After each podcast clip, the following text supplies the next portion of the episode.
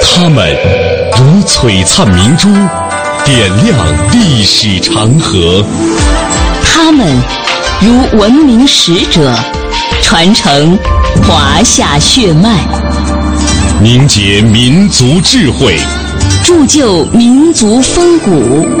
请收听《香港之声》中华人物。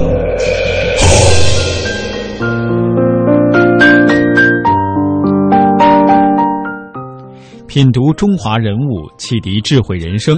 各位听众朋友，大家好，这里是中央人民广播电台香港之声数码广播三十二台的《中华人物》，我是主持人小东。大家好，我是君阳。在今天的节目当中呢，我们将和大家走进的是一位大师，他是谁呢？首先通过一段小片一起来了解一下。他二十四岁被聘为清华大学教授，但他连教授都不敢做。跑去找自己的老师张伯苓求教，张伯苓劝导说：“年轻人要能忍耐，回去教书。”于是，他就老老实实回到清华，老老实实的做起他的教授。没想到的是，十三年后，老老实实的他当上了清华的校长。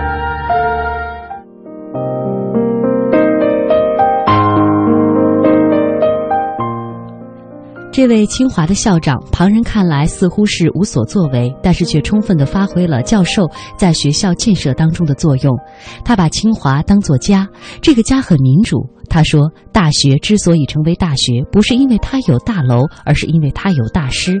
他本人本人从来没有称自己为大师过，但是呢，却为这所大学请来了众多的大师，并且为未来的后世培养了众多的大师。今天我们人物为大家介绍的就是梅贻琦。嗯，梅贻琦啊，字月涵，天津人，自一九一四年由美国伍斯特理工学院学成后归国，接到。清华担任教学和教务长等多种职务，在一九三一年，梅贻琦出任清华校长。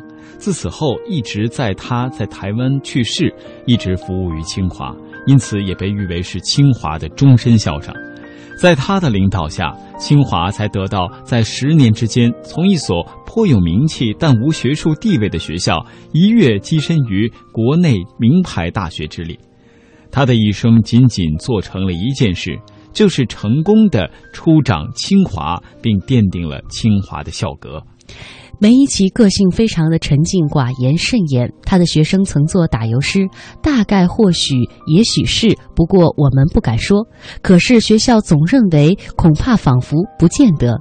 外交家叶公超用慢。稳刚三个字来形容他，说身教重于言教，以及所谓大学者非有大楼之位，有大师之位也的教育名言，为世人所推崇。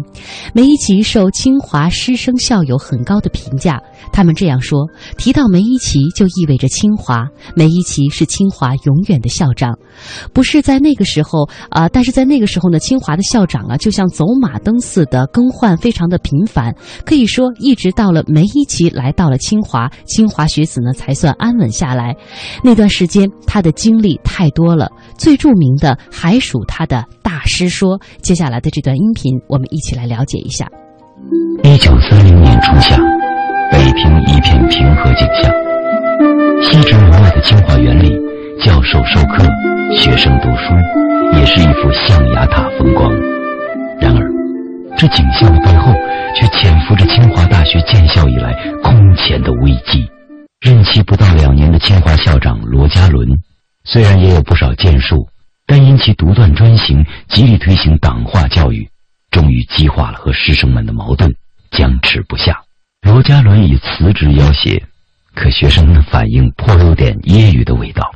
他们说：“无论国府批准与否，本校无人表示挽留。”罗家伦走了，政府随即派乔万选接任校长一职。乔万选是清华校友，对接管清华踌躇满志。可当他带着武装卫兵刚进学校，立即被学生拦下。学生们将乔万选一个人请进了小礼堂。等乔万选出来时，清华学生已经拿到他签署的永不认清华校长的承诺。徐州校长几乎是师生一致的。清华传统是一个呃民主自由，容不得有点那种专制啊，是吧？呃，独裁啊。清华随着教育事业的发展，尤其是在二五年以后，清华改办大学，那么大批的有一批清华留美学生修成回国，回到母校任教，啊，成为一些年轻的教授。那么这些年轻的教授呢，他们接触到啊国外的教育的先进情况，看到了学国外学学校的呀一些民主的受到民主的这样这个影响，所以对在清华那种学校行政员那种专断作风表示不满。尽管国民政府中觊觎校长职位的有三十多人，但是。他们中的大多数连走进小礼堂的机会都没有。乔万选离开后，这所大学竟连续十一个月无人管理。大学是不能没有校长的。清华师生以期盼而又戒备的矛盾心情，等待着下一个校长的到来。上岗校长之后，清华校长的人选，但是学生会就提出了五条条五个条件。第一个条件。到清华的当校长呢，要不受外界政治干预。第二的话呢，就是说知识要渊博。第三个呢，他就是说人就是威望要高。第四个的话，他能够发展对清华的教育事业有所发展。十一月下午的一天，清华大学师生接到开会通知，又来了一位新校长，他要与大家对话。这新来的校长就是本校教授，叫梅贻琦。他会不会成为下一个被驱逐的对象呢？梅贻琦是清华学校首批庚款留美生。一九一五年九月，他学成归来，回母校任教，以后还被任命为物理系首席教授兼系主任，以及清华学校的教务长。发生校长风波的时候。梅贻琦正在美国担任清华留美学生监督处监督，管理全美各地的中国留学生。一九二八年十一月，三十九岁的梅贻琦接到调令，他又重回清华园。梅贻琦在担任国立清华大学校长的时候，在就职演说当中，他发表了一个讲话。他这个讲话当中，他提到，他一个大学呀，之所以成为大学，之所以为大学。钱在于有没有好的教授，大学者非为有大楼之谓也，乃有大师之谓也。梅先生啊，那时候他就觉得一个学校师资的力量，他把它提到绝对的高度。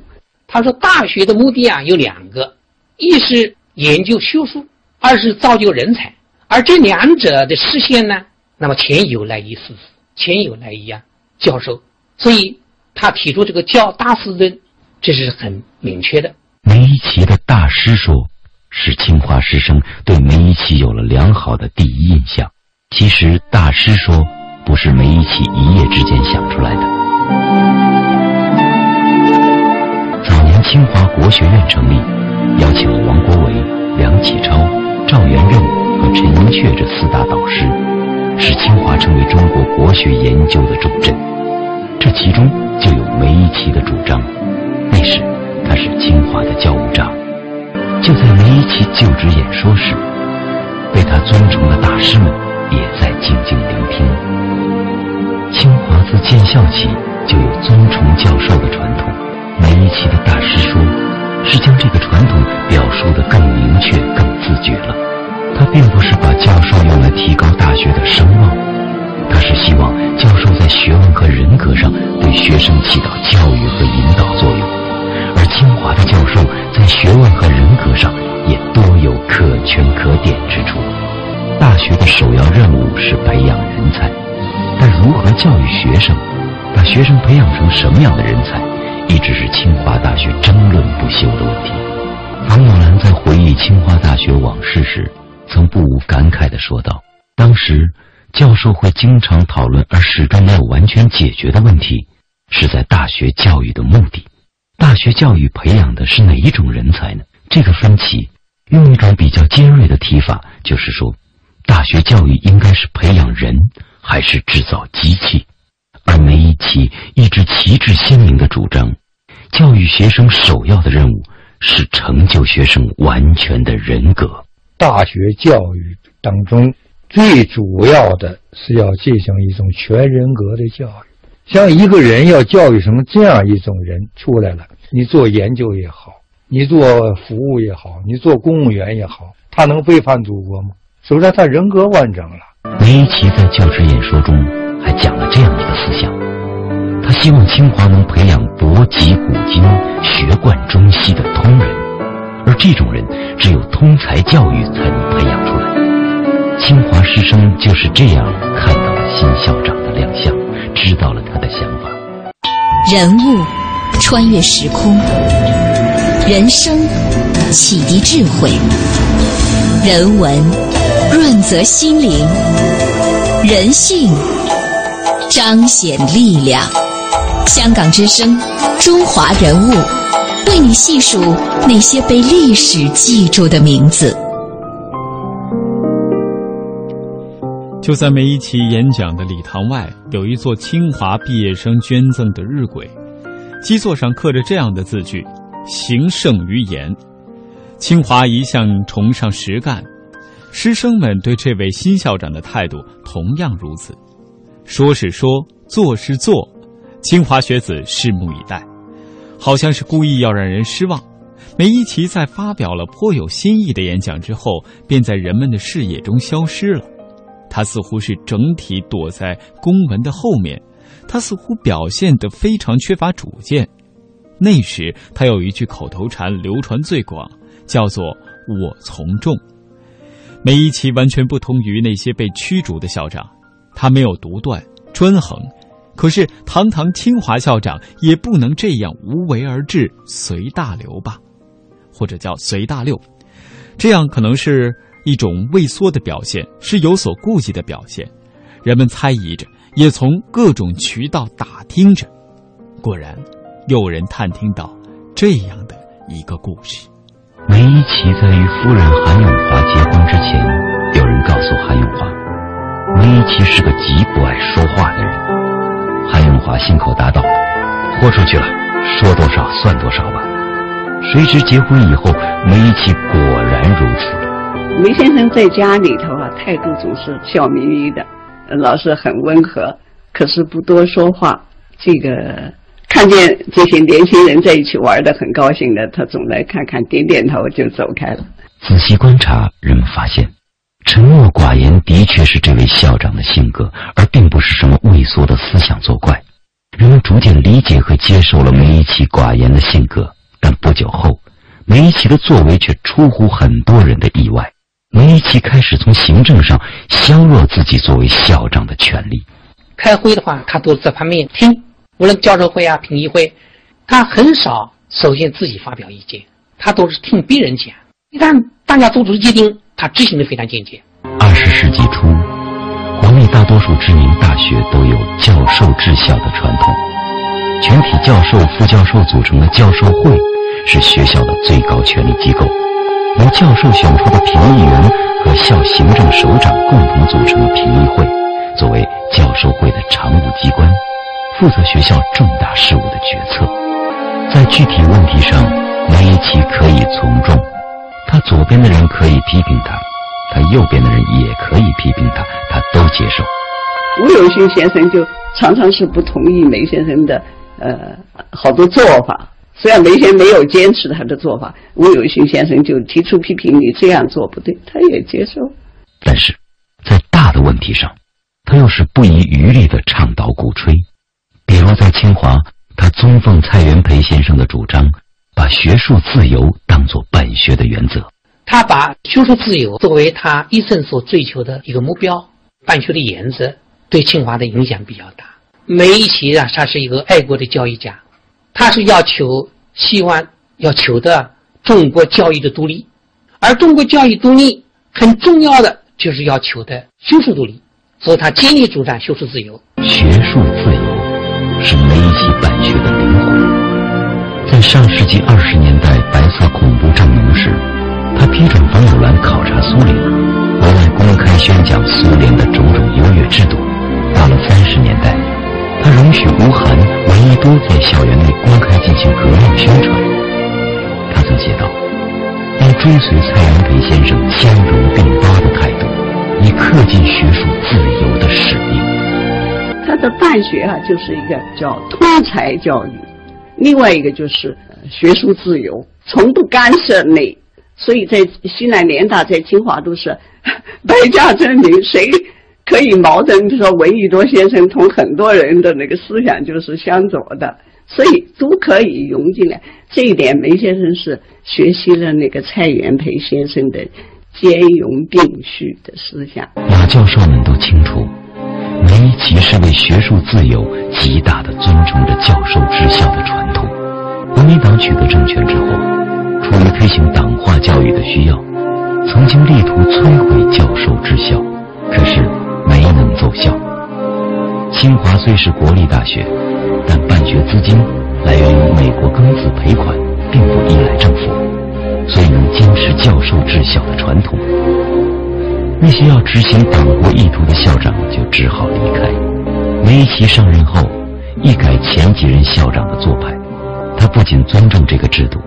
并且把它的效用发挥到极致，教授们关于校政的决议，他都认真执行，对学术蛮横干预的事情没有了，教授的作用发挥了，梅贻奇也坐稳了他的校长，而他寡言的性格也被清华师生理解和接受。人物穿越时空，人生启迪智慧，人文润泽心灵，人性。彰显力量，香港之声，中华人物，为你细数那些被历史记住的名字。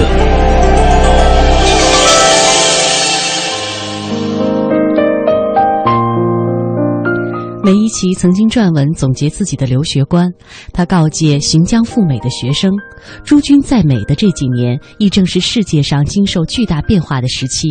将来有许多组织或要严格，有许多学说或者要变更。我们应该保持科学家的态度，不存先见，不存义气，安安静静的去研究，才是正当的办法，才可以免除将来冒险的试验、无谓的牺牲。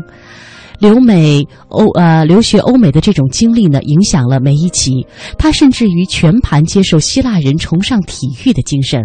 罗家伦出任清华校长，很瞧不起体育，一度把呃体育课的学时还有任课的老师都砍去了一半，把享有声誉的马约翰教授降格为主任训练员。而梅贻奇到任之后，则给予他与其他系科教师同等的职称和待遇，两人相互配合，相得益彰，把清华发展为体育大校。这种重视体育的校风一直延续到西南联大。不知不觉间，梅贻奇做校长已经六年了，没有人再提出要更换校长。有人问其中的奥妙，梅贻奇幽默地回答：“因为我姓梅。”大家倒这个倒那个，就是没有人愿意倒霉。时间走到了一九三七年夏天，清华大学放暑假了，然而仍旧有两百多名师生留在校园里。七月七号，留校师生听到了隆隆的炮声。梅贻琦在后来的回忆中写道：“当七七之夜，敌人进攻卢沟桥，枪炮之声校内清晰可闻。”不久，北平沦陷，清华大学开始流亡。那时的梅贻奇又创造了一个奇迹，成就了西南联大。在一二九运动以后，清华是对战机有比较清醒认识的学校之一。梅贻奇跟教授会里面都开会讨论，就如何应付这个。但是就果断的停建了几个大建设，就把这个剩下来的建设款呢，有四十一万转向投入到湖南。买了一些地，所以后来战争爆发以后，长沙临时大学才有个落脚之地。在长沙，清华大学、北京大学、南开大学三校联合组成了长沙临时大学。在大灾难来临的时候，三校的师生齐心协力，艰难地度过了一个学期。但是，时局又发生了变化。这时，南京沦陷。一九三八年二月，梅贻奇在日记中写道：“临时大学奉命迁于云南省会之昆明，四月底全部到达。本校与北京大学、南开大学合组，改名为国立西南联合大学。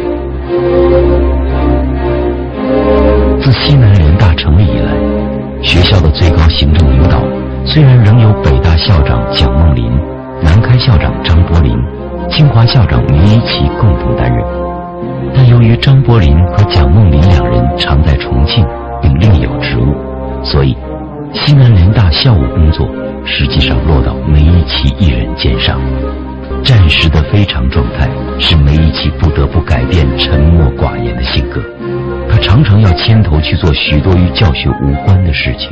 清华有庚款做后盾，经济实力远胜于其他两校。用世俗的眼光来看，这种联合，清华是划不来的。所以，人们说联大成功的奥妙就在于梅校长的大。他心中似乎没有清华，只有联大。梅其生活简朴，在西南联大的艰苦环境中，他要靠典当衣物度日。他的夫人也常常和教授夫人们一起亲手做糕点叫卖，贴补家用，还把糕点叫做“定胜高”，意味抗战一定会胜利。西南联大校舍分散，梅贻琦常常步行一二十里，奔波于各院系之间。即使在日机轰炸的时候，人们看到的梅校长依然淡定从容。每一次警报的时候，他总是穿个长衫。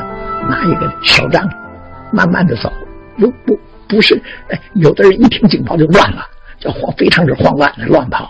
他不，他是按部当车的，而且还疏导学生，啊，你们不要急，这个路再也不要急，不要急。西南联大集中了中国最优秀的学者和大师，西南边陲因为有了这样一批文化守望者而孕育着希望。西南联大。是中国在战乱频仍、半壁沦陷的情况下，保存了教育的元气和一份精神的力量。可以想见，这里蕴含着梅贻琦的多少心力和贡献。一九四零年九月，清华师生在昆明举行梅校长服务母校二十五周年恭祝会，会上，师生和校友们用美好的词句。赞扬他数十年如一日服务母校的功绩。梅校长打死了，不能把这个清华的成就啊算到一个人的身上，对不对？他比如说我，我打一个比方给大家听啊，就像京剧戏台上那个王茂，京剧戏台王茂啊，就是在戏台上唱皇帝那个人。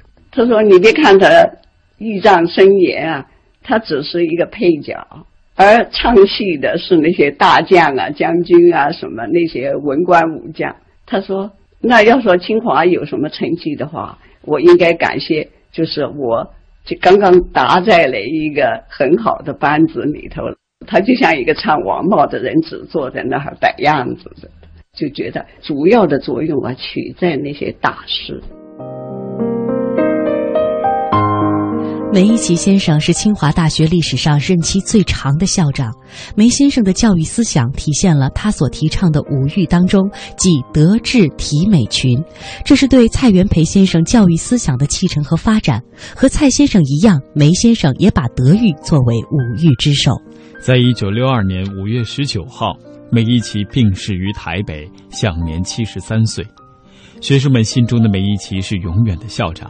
他肯做事，忠于所做的事，在近五十年里，他把自己一切都交给了清华。弥留之际的梅贻琦仍然不忘一直跟随着他的那只手提包。他去世后，人们发现里面装的竟然是清华基金历年的账目，一笔一笔清清楚楚。人们记得他的告诫，他说：“我只希望大家能有勇气去做一个最平凡的人。”不要去追求轰轰烈烈，而今天的节目最后，我们也再来回顾一下梅贻琦留给后人的名言：所谓大学者，非谓有大楼之谓也，有大师之谓也。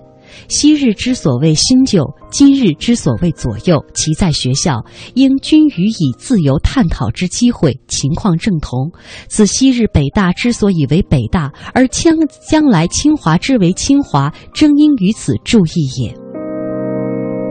中华人物被历史记住的名字，今天我们和大家一起走进的是教育大家梅贻琦，也欢迎大家在每天晚上的七点三十分收听中华人物的重播，每天上午的九点三十分收听中华人物的首播。今天节目就是这样，感谢各位的收听，下期节目再会，再会。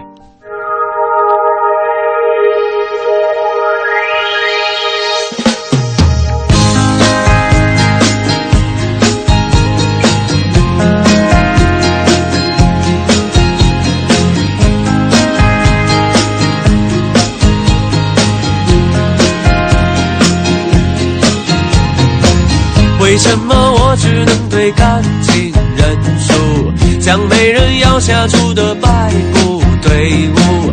当别人一脚得到胜利的欢呼，我正要面临红牌，默默的退出。是不是我信仰的绅士风度，像老外看不懂的中国功夫？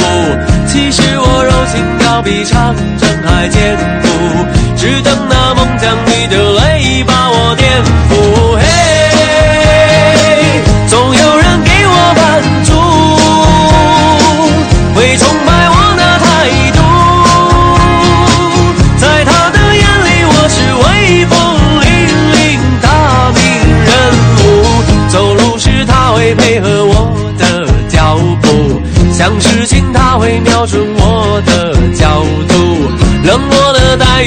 成细心。的照顾，在他的世界，我总算脱胎换骨。